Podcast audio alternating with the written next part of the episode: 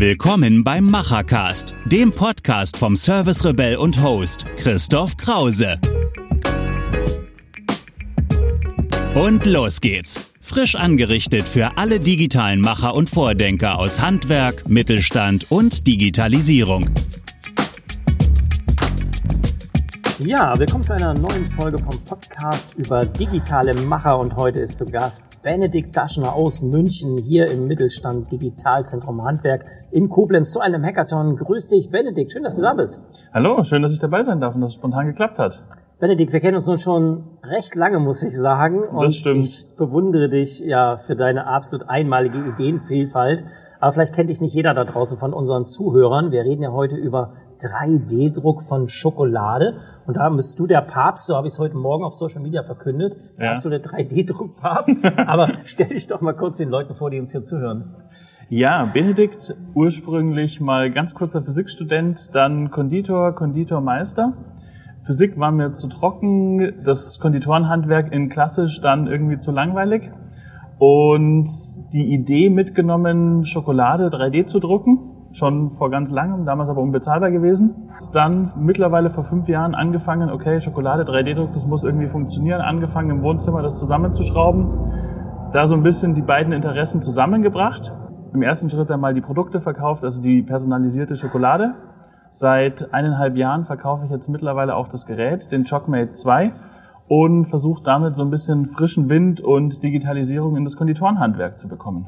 Und genau das haben wir jetzt hier auch heute auf diesen Hackathon zwei Tage gemacht. Also Konditoren und digitale Macher wie du, in deiner Person ja sogar beides, zusammen sozusagen eine neue Welt zu bauen. Jetzt wissen wir beide, weil wir Fachleute sind, dass Schokoladendruck, weiß Gott, nicht trivial ist. Schon lange Richtig. nicht so trivial wie Kunststoffdruck, Ja. den es ja schon ein bisschen länger gibt. Was sind die Besonderheiten beim Schokoladedrucken? Was sind sozusagen diese Hürden, die du da gemeistert hast? Wie würdest du das für unsere Zuhörer beschreiben?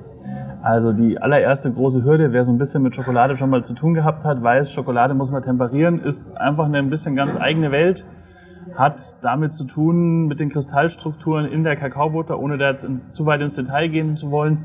Ähm, wer die Schokolade mal im Sommer im Auto liegen lassen hat, der weiß, die ist danach geschmolzen, hat keine schöne Oberfläche mehr, hat so eine weißliche Oberfläche.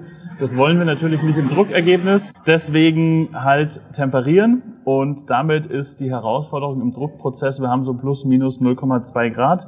In dem Bereich müssen wir uns bewegen, dass wir einfach eine Prozesssicherheit hinbekommen. Das ist so die eine große Herausforderung. Und die andere große Herausforderung ist, wir waren ja gerade schon bei Kunststoff. Kunststoff verhält sich halt einfach anders wie Schokolade. Schokolade ist, sagen wir mal, von pastös bis nahezu flüssig in dem Zustand, in dem wir sie verarbeiten. Das heißt, vieles, was wir im 3D-Druck machen mit Retractions, mit Überhängen und solchen Sachen, das funktioniert mit Schokolade nicht wirklich. Deswegen irgendwann die Entscheidung, okay, auch wenn es einen Haufen Geld braucht, okay, wir brauchen eine eigene Software, wir brauchen einen eigenen Slicer, um diesen Prozess wirklich unter Kontrolle zu kriegen und da auch eine Qualität rauszubekommen und eben die Qualität zu liefern, für die wir auch stehen. Ist das auch der Grund gewesen zu sagen, ja gut, vielleicht gibt es ja ein, zwei Geräte auf der Welt, die dafür in Frage kämen. Ich glaube, es gibt tatsächlich nur zwei, außer deins natürlich. Dann auf die Idee zu kommen, zu sagen, hm, das reicht mir eigentlich nicht aus, was die machen. Auch die vielleicht äh, sozusagen diese, dieses Slicing, die Schichten, die Komplexität in diesem Produkt, um dann zu sagen, ich mache hier einen Cut und ich baue tatsächlich von Null auf eine komplett eigene, komplexe, muss man dazu sagen, Maschine. Wie kam diese Entscheidung zur Maschine? War eigentlich so ein, so ein Prozess. Also es ging wirklich los mit dieser Idee, okay, Schokolade drucken. Dann war das vier, fünf Jahre irgendwo so im Hinterkopf, ist eigentlich wieder so auch ein bisschen verschwunden, muss man ehrlicherweise sagen. Die Idee kam dann wieder auf mit einem Künstler, der bei meinem damaligen Arbeitgeber angefragt hat gesagt, okay, ich hätte gern hier meine einzelnen Skulpturen, hätte ich jetzt gerne aus Schokolade. Und war dann mit, ja, hier positiv drucken, normaler Kunststoff 3D-Druck, dann Silikonform machen, ausgießen und so weiter. Wo ich mal wieder gesagt habe, ja, das ist für ein Stück, aber halt auch irgendwie sinnvoll. Gerade Lebensmittelsilikon ist einfach teuer, ist ein Haufen Abfall etc. pp. Und bin dadurch wieder so auf diese Idee gekommen, okay, Schokoladen 3D-Druck. Habe auch so immer wieder mitbekommen, ja, es tut sich was im Lebensmitteldruckbereich, habe das aber jetzt nicht wirklich aktiv verfolgt habe mich dann eben so ein bisschen damit auseinandergesetzt, habe dann festgestellt, okay, der eine Anbieter verkauft sein Gerät nicht, der zweite Anbieter druckt nicht mit echter Schokolade, sondern mit Fettglasur, der dritte Anbieter ist noch in der Prototyping-Phase, der vierte Anbieter ist äh, so ein typisches China-Gerät, das schon vom Anschauen auseinanderfällt und die halbe Menüführung noch auf Chinesisch ist. Und so ist der Markt sehr, sehr schnell sehr, sehr dünn geworden. Und dann habe ich einfach mal angefangen und gesagt, okay, hier habe ich was gefunden, das scheint halbwegs zu funktionieren, war damals ein Belgier, habe im Endeffekt bei Google damals wirklich eingegeben, okay, 3D-Drucker und habe bis, glaube ich, 35 Seiten gesucht, bis ich irgendwann ein Bild von dem Drucker gefunden habe, den sie verwendet. Aber dann wusste ich, okay, das ist der Hersteller, habe mir tatsächlich dann das Gerät gebraucht gekauft und damit wirklich angefangen. Keine Ahnung von 3D-Druck, also erstmal so ein bisschen Kunststoff gedruckt, dann hin und her gebaut, so meinen Schokoladendruckkopf zusammengebaut und war dann so nach drei, vier Monaten an dem Punkt, wo ich gesagt, okay, es scheint zu funktionieren, weit entfernt von irgendwie reproduzierbar aber es hat funktioniert. Und dann weiterentwickelt, nach einem Dreivierteljahr oder so, war ich an dem Punkt, wo ich gesagt habe, okay, ähm, es ist so zuverlässig, ich kann anfangen, jetzt irgendwie mal Kunden anzusprechen. Hatte dann meine ersten ein, zwei Kunden. Erster größerer Kunde war damals dann tatsächlich Konrad Elektronik in München für eine Veranstaltung im Haus, haben dann während der Veranstaltung gleich gefragt, ja, hier Messe, kommst du auch mit? Und dadurch eigentlich so ein bisschen reingeschlittert, damals nur mit einem Gerät, das naja, sagen wir mal, semi-zuverlässig war. Und so ging dieser Prozess immer, immer, immer weiter und eigentlich aus der Tatsache halt heraus entstanden, okay, es gibt kein Gerät, das die Qualität liefert, die ich gerne hätte. Und dem bin ich eben relativ nahe gekommen, dann weiterentwickelt, damals auch über die erste Crowdfunding-Kampagne ein Gerät verkauft. Genau, das relativ lang gemacht, sehr viel in dem Werbemittelmarkt damit gelandet und Zulieferer für Konditoreien, also Aufleger, Hochzeitstorten, Dekorationen, solche Sachen. Das lief auch soweit gut und dann kam die Pandemie hat mich natürlich wieder komplett zurückgeworfen, komplettes Geschäftsmodell ist eigentlich weggebrochen. Ich so komplett zurück ans Drawing Board und gesagt, okay, was kann ich jetzt noch draus machen? Okay, es kamen immer viele Anfragen für das Gerät auch, weil für viele Kunden macht es halt mehr Sinn, selber zu drucken, als jetzt irgendwie zu sagen, ähm, ich bestelle die Produkte. Es war auch zum Beispiel keine Option, jetzt Schokolade nach Dubai zu schicken oder solche Sachen. Das macht einfach keinen Sinn. Also gesagt, okay, äh, ich habe es einmal hinbekommen, ich kriege es auch wieder hin damals dann noch irgendwie mit unterschiedlichen Partnern geredet, aber ich habe alle nicht verstanden, was ich will. Also habe ich gesagt, okay, ich probiere es selber. Drucker in die Generation 2 weiterentwickelt, da dann auch tatsächlich nicht mehr basierend auf einem normalen 3D-Drucker, sondern wirklich von der Pike auf selber entwickelt. Ja. Genau, dann 2021 nochmal eine Crowdfunding-Kampagne, dann nicht mehr Deutsch, Start Next, genau. sondern Kickstarter. Etwas größer. Etwas größer. Ähm, auch aus der ersten Kampagne damals viel gelernt gehabt, zweite Kampagne gut gelaufen, einige Geräte verkauft, also in der Kampagne waren es dann, glaube ich, 13 Geräte. Im direkten Nachgang, so von Personen, die einfach die Kampagne verpasst haben, dann nochmal 10 Geräte. Natürlich geile Nachfrage, als im Endeffekt One-Man-Show das dann auch erstmal liefern zu müssen. Ja. War natürlich auch eine riesen ja, Herausforderung. Ja. Aber hat soweit gut funktioniert. Ende 21 dann angefangen, die Geräte auszuliefern. Und seitdem läuft es jetzt so weiter und jetzt geht es halt gerade so langsam oder auch mittendrin eigentlich so in die Entwicklung von Generation 3 des Drei Geräts. Schon, genau, ja. Und Sehr gut. Jetzt sag mir eins, wir unterhalten uns ja viel über Innovation, wir beide. Ja. Und äh, ja, wie ist das so in Deutschland mit der Innovationsfreudigkeit des Handwerks? Das ist ja eine Kundengruppe. Und wo gehen deine Drucker eigentlich so hin? Was würdest du sagen? Wo liegt eine höhere Innovationskraft? Also ich kann die Innovationskraft, glaube ich, jetzt nicht auf einen Fleck konzentrieren, aber ich kann relativ sicher sagen, sie liegt nicht in Deutschland. Ja. Also es gehen ungefähr maximal 20 Prozent der Geräte gehen in den deutschen Markt. Ja. Dann gehen vielleicht nochmal 20 Prozent maximal in den europäischen Markt. Und der Rest ist tatsächlich komplett international. Also wir haben Geräte Singapur, Dubai, Kanada, Südamerika, USA, Seychellen jetzt ganz frisch. Also wirklich so einmal komplett einmal um die Welt. Ballunternehmen auch Deutschland. Ja, genau. Genau, aber Deutschland ist eigentlich so, also ja, Deutschland sind schon auch ein paar Flecken, ja. aber als deutsches Unternehmen und auch dem, mit den ganzen Kontakten, die eigentlich in Deutschland da sind, man merkt auch im Kundengespräch, nicht bei allen, aber bei sehr, sehr vielen dieses Verhaltene ganz am Anfang, also wirklich ganz, ganz am Anfang habe ich zum Beispiel mal in so einer Konditorengruppe bei Facebook was gepostet und dann kam da wirklich so, du Teufel, du willst doch unsere Arbeitsplätze vernichten und so. Und ich habe mir so gedacht, wow, was wollt ihr? Also ich will euch eigentlich nur helfen, ich will euch irgendwie ja.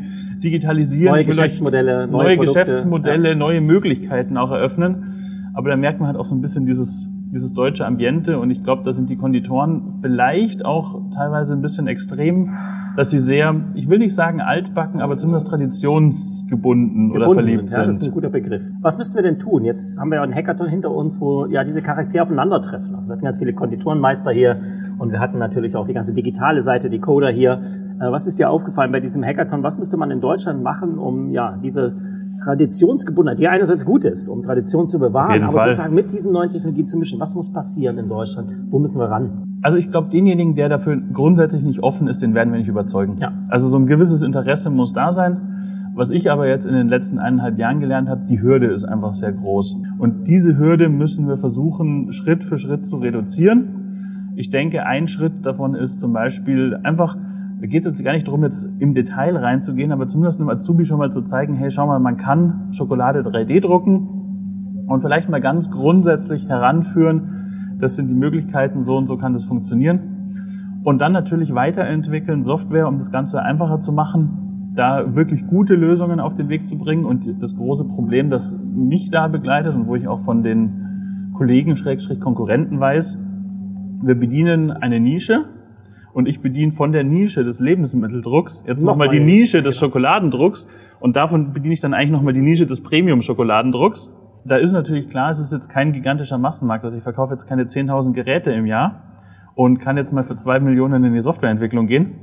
Und deswegen ist meine große Vision eigentlich, dass wir uns irgendwie zusammenbringen an einen Tisch, die Hersteller. Und ich meine, wir sind zwei in Deutschland und vielleicht vier in Europa und eigentlich was zusammen machen ja. und daraus zusammen wachsen und halt irgendwie was Gutes schaffen, was mehr Möglichkeiten bringt und eben diese Einstiegshürde immer weiter reduziert. Und je früher die Leute damit zu tun haben und je mehr die Leute damit zu tun haben, desto mehr Grund-Know-how ist natürlich auch vorhanden und desto einfacher wird's. Und damit hoffe ich und denke ich und bin ich mir eigentlich auch relativ sicher, kriegen wir es mittelmäßig hin.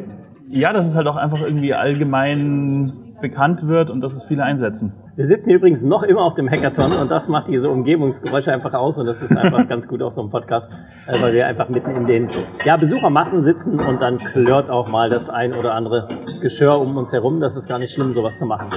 Ja, Benedikt, wenn du so in die Zukunft guckst, du hast gerade schon Version 3 so ein bisschen angekündigt und deinen Wunsch sozusagen auch viel, ja, viel verstärkter unter Herstellern zusammenarbeiten, um eine Plattform hinzukriegen, um Daten effektiver auszutauschen und diese ja, Einstiegshürden auch ja, zu senken für viele, viele Leute. Genau. Wo geht's für dich jetzt so hin in der nächsten Zeit? Was sind deine wichtigsten Steps für die Zukunft? Also die, die große Vision, mit der ich eigentlich mal angefangen habe, das war so das, das Ziel, mittel- bis langfristig zu sagen, okay, ich habe einen Drucker mit zwei Druckköpfen, einmal weiß, einmal dunkel, nehme einen 3D-Scan von dem Brautpaar und kann dann die Figuren, sie in weiß, ihnen in schwarz, mit vielleicht noch Augen ausgetauscht, ineinander verschlungen, tatsächlich als 3D-Modell drucken. Mhm. Das ist so die eine, der eine Punkt. Sprich, einer der Schritte, die jetzt kommen, ist dann irgendwann mal, okay, wir brauchen einen zweiten Druckkopf am Gerät. Leider mittlerweile gelernt, es zieht einen riesigen Rattenschwanz ja, mit sich. Also ja. so einfach ist es nicht. Und auch der Dualdruck mit Kunststoff funktioniert ja schon, heutzutage gesehen, schon genau. nicht nur so bedingt zuverlässig. Mit Schokolade wird es sicher nicht einfacher. Und andere Baustelle ist eben, sage ich jetzt mal, Automatisierung auch ein Stück weit.